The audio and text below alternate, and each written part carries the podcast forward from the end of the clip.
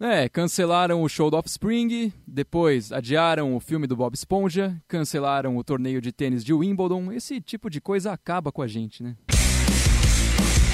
Esse é o Desvendando Discos e a recomendação quarentena cada vez é a banda Dream Theater. Eu chamei alguém qualificado para falar sobre ela. Gil, bem-vindo ao Desvendando Discos. Obrigado. É, boa noite, né?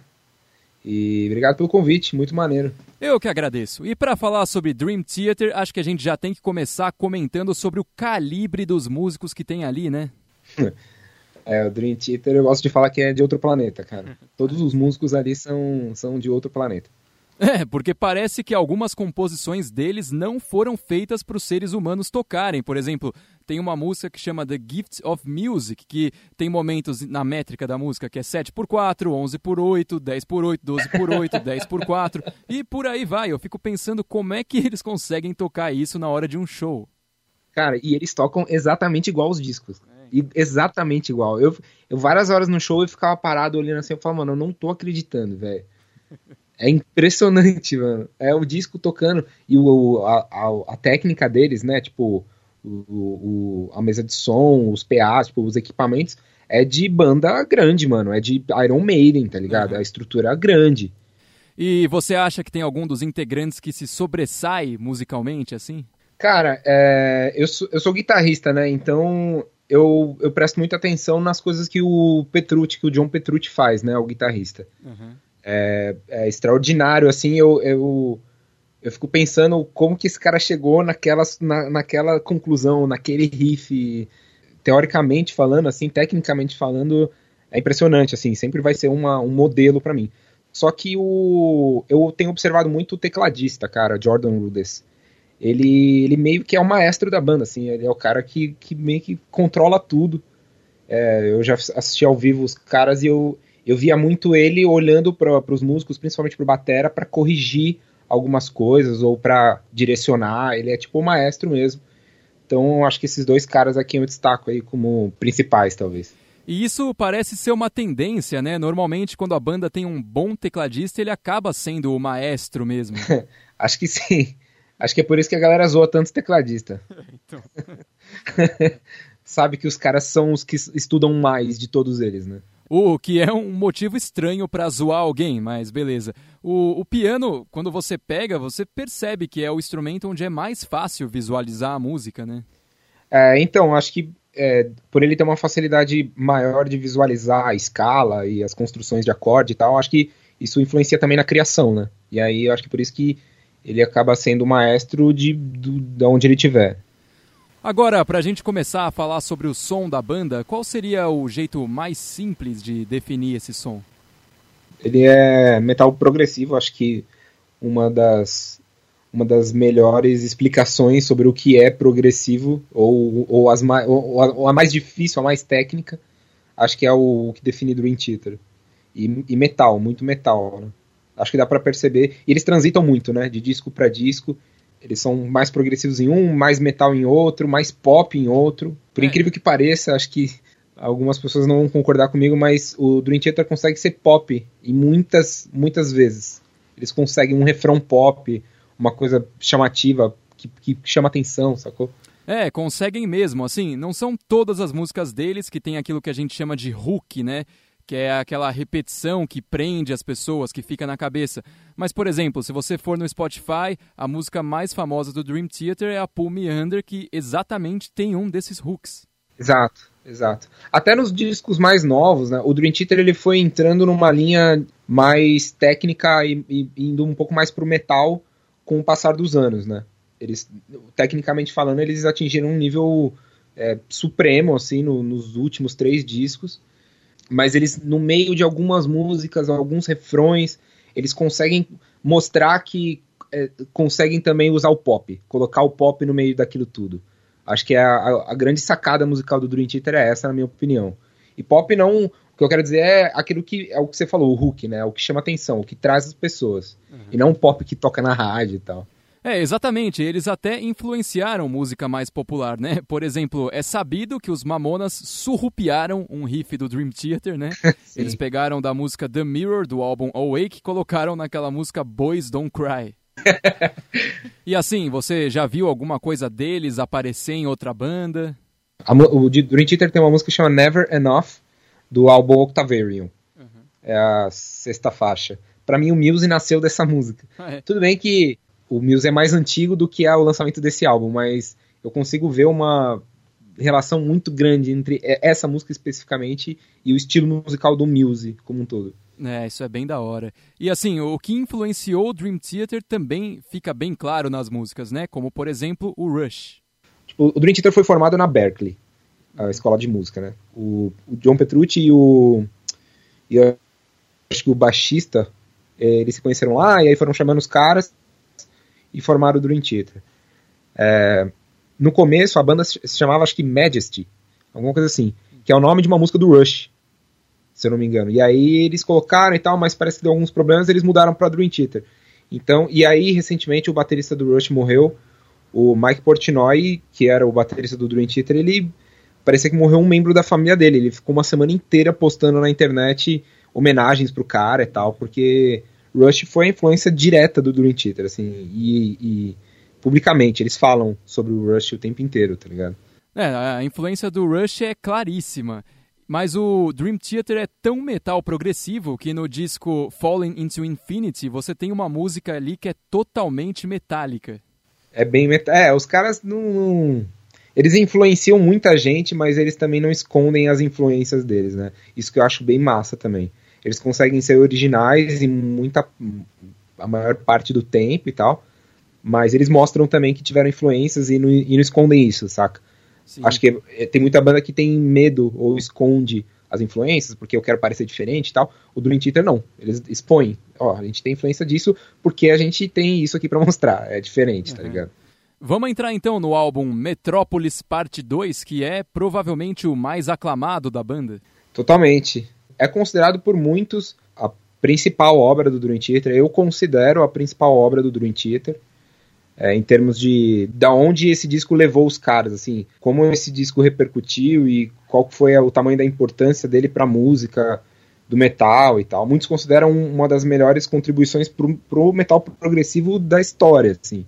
Tem, quem quiser ouvir, quem tiver que ouvir esse álbum tem que ouvir do, da primeira para a última, assim, sem pular nem nem escolher uma aleatória para entender o contexto do, da história inteira, né? É, porque é uma história bem clara de um cara chamado Nicholas que foi fazer uma sessão de hipnoterapia regressiva, né? Onde ele descobre que ele é a reencarnação de uma mulher, a Vitória, que foi brutalmente assassinada. E ao longo do disco ele vai aprendendo um pouco da história da vida dessa mulher e de como foi mesmo esse assassinato. É uma história sendo contada por, por música mesmo, assim, você consegue se colocar ali dentro, é bizarro. Isso é muito louco, é uma coisa bem Pink Floydiana, eu diria. Totalmente, eu ia falar do Pink Floyd agora. É, é muito claro, influência direta. É, principalmente nesse negócio de colocar atos, né? Uhum. O Pink Floyd fazia muito isso nas músicas, de é, parte 1, parte 2. E nesse disco, assim, qual seria a faixa mais interessante ali no meio? Acho que Spirits Carries On é uma música muito. Ela é muito forte, né? Ela, uhum. ela passa uma mensagem forte, ela, musicalmente falando, ela é, é grandiosa, assim, você se envolve. E, cara, assistir isso ao vivo, assim, é impressionante como a energia dessa música, ela te envolve de verdade. Assim. É, justamente, essa The Spirits Carries On é grandiosa e heróica porque é a penúltima faixa do disco e é quando a Victoria, né, tá falando pro Nicholas que ela não quer que ele deixe a memória dela se apagar, quer que ele descubra a verdade e leve essa verdade para as outras pessoas. Mas o mais legal aqui é que o disco não termina num final feliz, né? Eu não sei se você tá ligado do plot twist que tem no final. Acho que não, cara. É, então, acontece que o terapeuta que fez essa sessão com o Nicholas era a reencarnação do Edward, que foi quem matou a Victoria. Então, no final, ele vai lá e mata o Nicholas. Caralho, velho.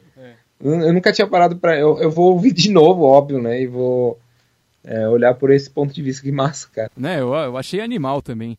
Agora, partindo desse disco, que tem uma história totalmente inventada, por outro lado, ao decorrer de outros álbuns, a gente tem uma sequência de músicas que contam uma experiência bem pessoal do baterista, né? Cara, isso eu descobri por acaso, enquanto eu pesquisava um pouco sobre a banda para te passar. Uhum. É, e aí eu descobri que desde o do Six Degrees of Inner Turbulence até o Black Clouds and Silver Linings, uhum. esses cinco discos, eles, pelo menos uma delas, uma música de cada disco faz parte de um, uma saga, sei lá, uma, um, um, disco separado que chama 12 Steps, que é a história do, do baterista Mike Portnoy, que era viciado em álcool, e aí ele participou daquele Alcoólatras Anônimos, né? Alcoólicos Anônimos, é, e esses foram os 12 passos para ele largar o vício e tal, e ele retratou tudo nas músicas. E uma coisa muito bacana nessa história é que a última faixa a, dessa saga, que chama The Shattered Fortress, é, tem os passos 10 a 12 do AA, e parece que esse último é o da responsabilidade, que é passar essa sua experiência para quem está com esses problemas e ajudar no máximo que você puder. E só por ter feito essas músicas, ele já está meio que cumprindo essa missão. É, é tiveram relatos, muita, muita gente falando na internet, agradecendo a ele, porque as músicas ajudaram pessoas que estavam na mesma situação que ele. É, Isso é muito louco. A, a grandiosidade do, dessa, desse, desse lance pessoal, de, de poder publicar através de música e tal, afetou as pessoas positivamente ao ponto de salvar elas de um vício, cara. E aí é muito louco pensar que como que uma banda é, consegue fazer tipo esse bem para as pessoas, né? Como que a música consegue atingir as pessoas dessa maneira. Que, acho que por isso que para mim é uma das bandas que eu mais gosto, assim, por todos todos esses bons exemplos e músicas e tudo que eles passam para adiante. Totalmente. Imagina se a música fizesse mais esse tipo de coisa, porque na música mainstream parece que a mensagem, na verdade, é a coisa menos importante possível.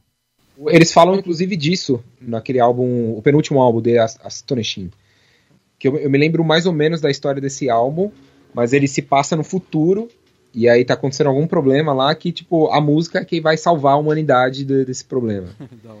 e eles falam em várias músicas, tipo, de uma maneira indireta ou talvez direta, em como a música tá perdendo a importância para as pessoas, tipo, como cada vez menos pessoas, músicos, bandas passam ou queiram passar mensagens realmente importantes para as pessoas e tal. É, isso é fato. E assim como no filme Space Jam, o basquete salvou o mundo, dessa vez foi a música, então. Ótima observação. um, um, dos álbuns que contém é, uma dessas faixas dos 12 passos do baterista é o disco Octavarium, que é um dos mais importantes da banda. E o que, que ele tem de interessante, assim, para comentar? O, o, Dream Theater ele tem muita mensagem subliminar em músicas, em é, ideias e capas de disco. Então é muito difícil você entender a banda em tão pouco tempo. Acho que é, o, acho que é o que isso é o que me fascina tanto no, no, no Dream Theater e eu descobri recentemente um contexto escondido nesse álbum Octavarium. Algumas coisas são óbvias, né? Ele chama Octavarium, ele tem oito músicas. E aí cada música ela começa, ou ela, ela, ela foi construída em cima de uma nota musical da escala. Então começa em Fá, se eu não me engano, não me engano aí vai para Sol, Lá e assim por diante até voltar para o Fá. Então é um ciclo que se fecha de dentro da escala musical. E a última música, Octavarium, ela fala sobre, exatamente sobre isso, sobre um ciclo que se fecha. Então, ele, acho que, se eu não me engano, o disco ele não tem um contexto em si, assim, ele não é, não é um álbum conceitual, com uma história super elaborada por trás, mas acho que ele passa um pouco dessa mensagem de que tudo tem um ciclo e tal. Então, esse álbum, ele é louco, assim, por, por causa disso. E quando chega na última música do disco, a faixa Octavarium, além dela ter 24 minutos de duração, no, o começo dela é muito parecido com Shine On Crazy Diamonds do Pink Floyd. Sim, totalmente. Quem conhece Pink Floyd está ouvindo a música de novo. Eu, acho, eu li em algum lugar na internet que eu acho que foi proposital, assim, a, a construção dessa música parecer tanto com Pink Floyd. Eu não sei exatamente porquê, mas acho que está bem claro. Bom, aí a banda teve uma troca de membro, né? O baterista não aguentou mais e teve que sair no disco A Dramatic Turn of Events. Sim, o Mike Portnoy pediu para sair, acho que estava cansado e tal. É o, que, é o que publicamente eles falam que os caras queriam continuar a produzir, a fazer show, a fazer turnê e o Portnoy queria dar uma pausa. Os caras falaram que não, e aí eles, beleza, então eu saio. Aí eles fizeram uma audição com os melhores bateristas do mundo. Até o Aquiles Priester, do ex-baterista do Angra, ele participou dessa audição. Tem uma tem uma minissérie de três capítulos no YouTube contando essa saga, mostrando a audição dos bateristas tal. Uhum. Acho que chama The Spirits Carries On, inclusive. Ah, é. É. Uma menção e... àquela música. Exato, é, a música e tal. Aí entra o Mike Mandini, que é professor da, da Berkeley, que foi a escola que eles estudaram. E aí ele entrou direto na gravação desse A Dramatic Turn of Events, que ele não fez nada, na verdade. Ele só executou. Então ele não participou da, da criação de nenhuma música desse, desse, desse disco, né? É, diferente do álbum seguinte, chamado Dream Theater, que foi quando ele participou de vez, né? E aí é claro, tipo, fica evidente a, a participação dele, a, a criatividade dele. Ele é um cara, um baterista extremamente técnico. Aí já é minha opinião. Tecnicamente falando, ele toca melhor do que o Portnoy, que é o baterista anterior. Só que o Portnoy ele era um cara que contribuía mais com a parte de composição, ele é um cara que tinha um feeling muito maior, ele participava muito mais da criação das músicas, é, em todos os sentidos, na letra, na voz, ele, ele fazia é, backing vocals, vários backing vocals, uhum. e o Mandini não faz, ele é o cara da batera e só. Pode crer. E agora o Dream Theater lançou o último álbum deles em 2019 e foi o primeiro disco da banda com o selo da Sony Music. É, você acha que influenciou o som em alguma coisa, isso aí? Cara, eu acho que sim. É, o Distance Over Time, ele é, depois de muitos anos, o, um disco que tem menos de uma hora de duração. é, eu sei que isso acaba virando um meme do Dream Theater, que tem músicas muito longas. Mas é, esse é um disco que tem menos de uma hora. Eu acho que ele só tem três discos com menos de uma hora, se eu não me engano. E o Distance Over Time, curiosamente, é um deles, é, logo que eles entraram com o selo da Sony. Eu, particularmente, acho ele um disco muito preciso. É, ele, ele tem poucas músicas, as músicas não são longas. É, eles conseguem, as músicas têm um começo, meio e fim muito bem definidos, que, eu, que, que na minha opinião é, é meio característico da música pop. E tem músicas um pouco pop mesmo. Então eu vejo sim que a, esse lance de ter ido pra Sony. Todos os outros selos do Dream Theater, é, todos os outros discos, na verdade, era, eram com selos da Warner. E esse foi o primeiro com a Sony são duas gravadoras pop, mas, cara, eu acho que a Sony é mais e, e, esse disco fica bem claro isso daí. É, foi exatamente isso que eu achei. A maioria das músicas do Dream Theater você não sabe se você tá ouvindo uma ponte, um refrão, o que que é. E pode até ter uma dessas coisas, mas não faz diferença se você tá chamando disso ou não. E nesse disco foi bem diferente por esse ponto de vista. É, nas outras meio que sugere, né? São sugestões de, de transições e não, não é muito claro. Apesar de ter um começo, meio e fim, ele não, eles não são tão claros assim, eles são meio inesperados. É, esse disco é, é, um pouco mais previsível, as passagens tal, o que é típico da música mais pop, né? Só que o, o que impressiona é que não deixa de lado o, o Dream Theater, né? Quer dizer, então tem riffs de guitarra que são alucinantes, assim, você não consegue entender o que está acontecendo. Tem coisas que eles fazem que você não sabe como que eles estão executando aquelas coisas e soa pop muita, muito, a maioria das vezes. Então é o Dream Theater fazendo uma música mais acessível, digamos assim. Então, se você fosse indicar um disco do Dream Theater para a pessoa se iniciar na banda, mas sem se assustar, seria esse último, Distance Over Time. É, eu, eu indico ele porque ele é um álbum então curto, ele é mais previsível, ele não é chato ou cansativo de ouvir, ele é objetivo, né? Então acho que consegue resumir bem o que é o Dream Theater num, disco, num único disco. Beleza, e agora, se a pessoa quiser ir no máximo de piração da banda, qual é o lugar para ir? Se a pessoa quiser ouvir para ficar no, no, ápice, assim, na histeria, eu acho que eu falaria Illumination Theory, a música de 22 minutos, do álbum que chama Dream Theater. Tá. Que ela também é dividida em cinco atos, igual ao Octavarium. Aí e, aparece uma orquestra e... sem mais nem menos. É, então, tem momentos em que parece que você tá num filme, é, tipo, ela tem tudo, todos, todo, todos os elementos do mundo tem nessa música. Acho que talvez essa seja a música. Pode crer, então, Gil, agora só me resta agradecer a sua presença aqui no Desvendando Discos. É, eu que agradeço o convite aí, foi da hora, o papo foi legal. Poder falar do Dream Theater é sempre bom.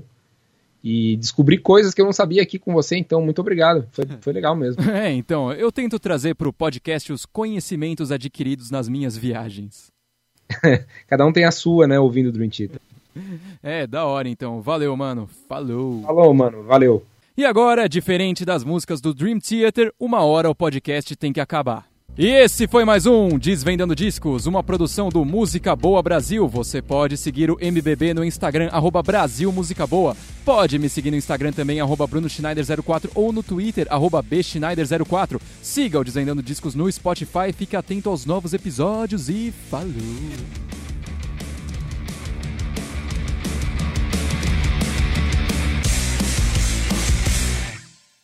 Esses dias eu, eu vi um, um meme que era tipo.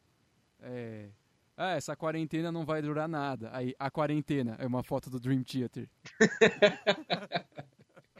cara, é muito engraçado. Eu vejo muito meme de zoeira do Dream Theater por aí, cara. Muito, muito. E eu, cara, dou risada da zoeira porque é, é muito verdade, tá ligado? Eles têm músicas muito grandes mesmo, tá ligado? E